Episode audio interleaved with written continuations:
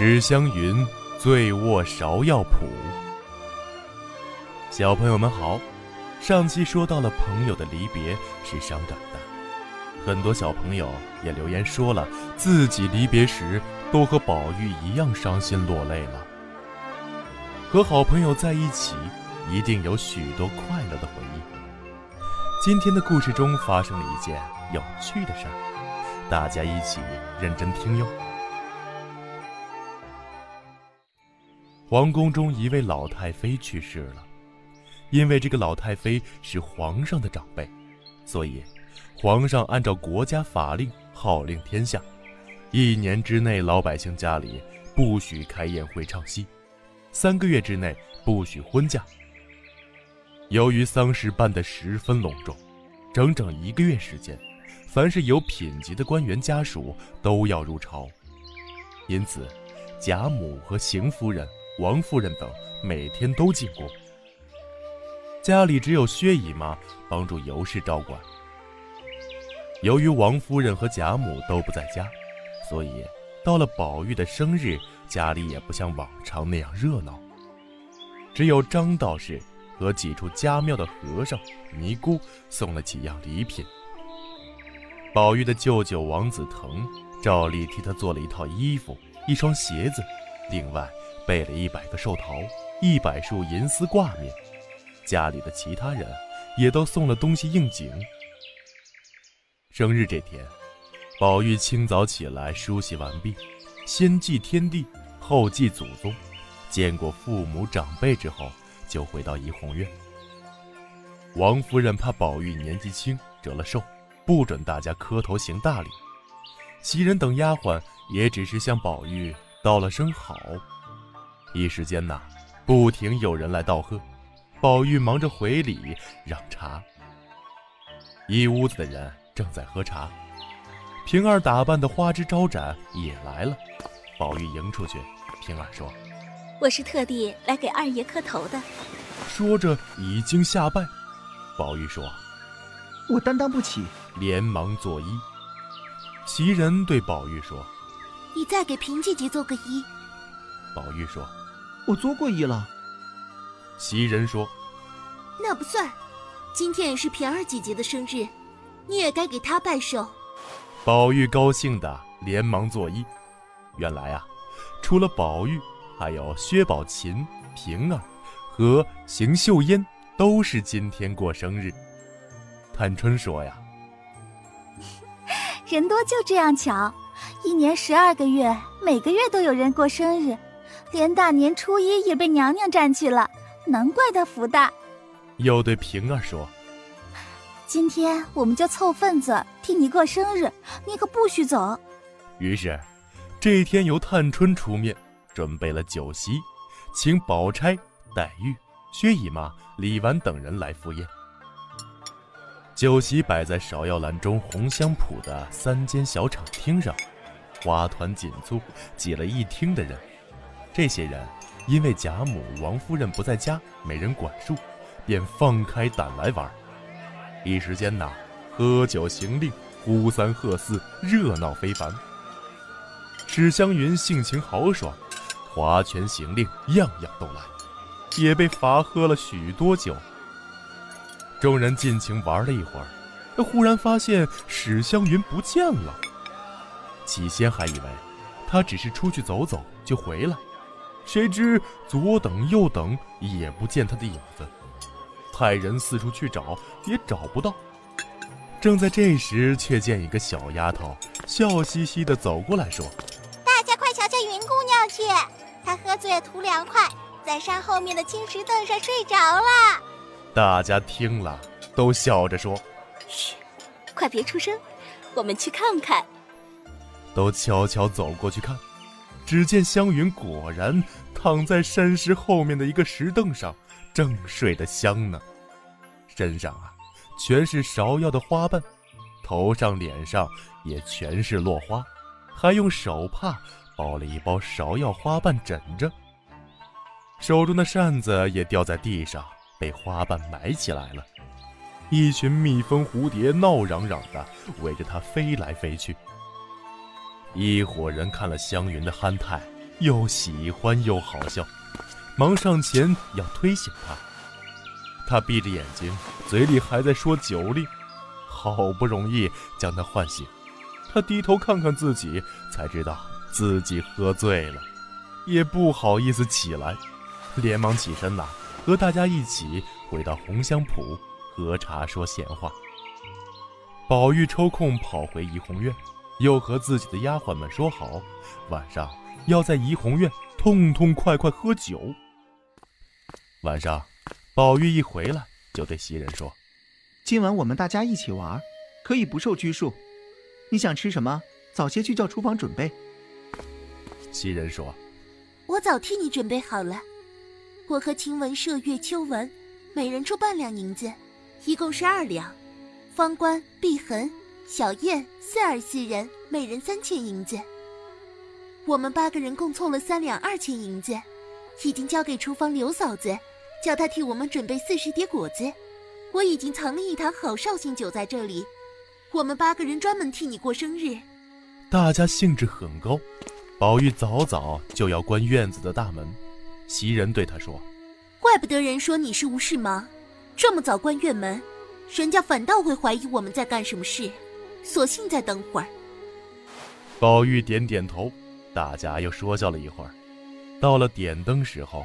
林之孝老婆带领一帮女人茶叶，晴雯笑着悄悄说：“等茶叶的人走后，我们就可以关院门了。”怡红院中值夜班的人都迎了出去。林之孝老婆见人都到齐了，就对他们说：“夜里值班不能赌钱喝酒，谁喝过酒睡大觉，被我查到可不行。”值班的人说：“谁有这么大胆？”林之孝老婆又问。宝二爷睡了没有？值班的人说：“不知道。”袭人连忙推宝玉，宝玉撒着鞋迎出去说：“我还没睡呢，妈妈进来坐坐。”林之孝老婆进来，宝玉叫袭人倒茶。林之孝老婆说：“如今天长夜短，二爷早点睡，明天早起。读书上学的公子睡懒觉，人家会笑话。”宝玉说。妈妈说的对，我每天都睡得很早。妈妈来茶叶时，我都睡着了。今天因为吃了面，怕不消化，所以才多玩一会儿。林之孝老婆对袭人说：“沏碗普洱茶给二爷喝，可以助消化。”袭人说：“已经喝了两碗，大娘也尝一碗吧，现成的。”林之孝老婆接过晴雯倒的茶喝了。坐了一会儿，又到别处去茶叶了。晴雯连忙去关上大门，大家一起将果品和酒摆上。袭人说：“我们不用高桌，就把那张花梨木的圆炕桌放在炕上，大家围着坐，又宽敞又随便。”宝玉说：“天气热，我们大家都脱了外衣，坐在炕上。”众人说：“要脱你脱，我们是为你祝寿，不能这么没礼貌。”宝玉说：“我最恨这些俗套，平常在人面前不得已，如今在自己房里，你们再讲这些礼节，那就是存心气我了。”众人听了，都脱了外衣，每人只穿件紧身的小袄。宝玉上身只穿件棉纱小袄，下面是夹裤，腰里系条汗巾，连裤脚也不扎，靠在枕头旁坐着，喝了一点酒。方官就领头和几个人划拳，袭人替众人又斟上酒，对方官说：“等会儿再划拳，虽然不拜寿，我们总要一起敬他一杯酒吧。”众人给宝玉敬过酒，宝玉说：“我们喝闷酒没意思，要行个酒令才热闹。”袭人说：“行酒令可以，不能大呼小叫让别人听见，但也不能过于斯文，我们又不识字。”宝玉说。那，咱们还是玩拈花名好。晴雯说：“我同意，我早就想玩拈花名了。”袭人说：“玩这个人少了没意思。”有个丫鬟说：“我去把宝姑娘、林姑娘都请来，玩到二更天再睡觉。”袭人说：“这一来又要开门出去，万一碰到巡夜的人怎么办？”宝玉说：“怕什么？索性再多请几个，快去。”丫鬟们分头去请各位姑娘。不一会儿，宝钗、黛玉、湘云、探春、李纨、宝琴都被丫鬟们请到了怡红院。袭人还把香菱也拉了来，大家围着桌子坐下。黛玉对宝钗、探春、李纨说：“你们天天说人家夜饮剧毒，今天我们自己也如此，以后怎么说人？”李纨笑道：“ 一年之中就过生日这天才这样，又不是天天如此，怕什么？”这时，晴雯拿了一个竹雕的签筒来，里面装着象牙花名签子，她摇了摇，放在当中。宝钗先抽了一根签，上面画了一只牡丹，提着“艳冠群芳”四字，下面还有一句唐诗：“任是无情也动人。”还注着“在席共贺一杯，此为群芳之冠，可随意命人吟诗词或唱新曲。”众人都笑说：“ 巧得很，你正配牡丹花。”宝钗叫方官唱了一支新曲，依次抽签。探春抽的签上画着杏花，提着“瑶池仙品”。众人说：“我们家已经有了王妃，难道你也是王妃不成？大喜大喜！”湘云抽到的是海棠花，提着“香梦沉酣”，下面的诗是：“只恐夜深花睡去。”黛玉说：“把‘夜深’二字改成‘食粮’就好了。”众人想起湘云醉眠的事儿，都笑了。湘云笑着指那帆船模型给黛玉看，还说：“呀，快坐上那船回家去吧，别多说了。”众人都笑了。